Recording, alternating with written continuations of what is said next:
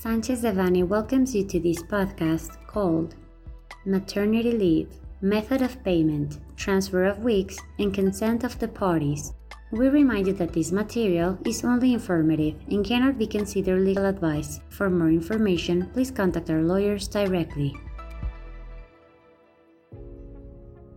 On March 24, 2023, a decree was published in the Official Gazette amending and adding Articles 101 and 102 bis of the Social Security Law, which anticipates the payment of the maternity leave subsidy through the issuance of a single certificate of disability in a single exhibition. On the other hand, Article 102 bis is coincident with the content of Section 2 of Article 170 of the Federal Labor Law, which, although it was already provided for in this law, was not regulated in the Social Security law, and where the mother, upon personal requests and with the authorization of her doctor, whether public or private, and taking into account the opinion of her employer, may transfer up to four of the six weeks of leave period after the birth in order to have more time with the newborn child. To carry out this procedure, the Institute establishes that the form can be downloaded from its official website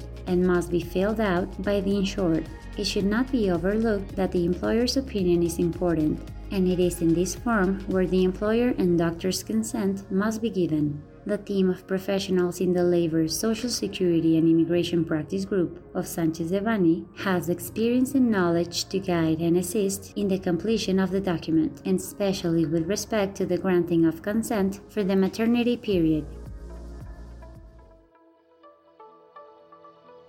This content was prepared by Alfredo Kupfer Dominguez, Fermín Lecumberri Cano, and Sebastián Rosales Ortega, members of the Labor, Social Security, and Immigration Practice Group. For any questions or comments on this material, please contact us directly or visit our website, sanchezdevanny.com.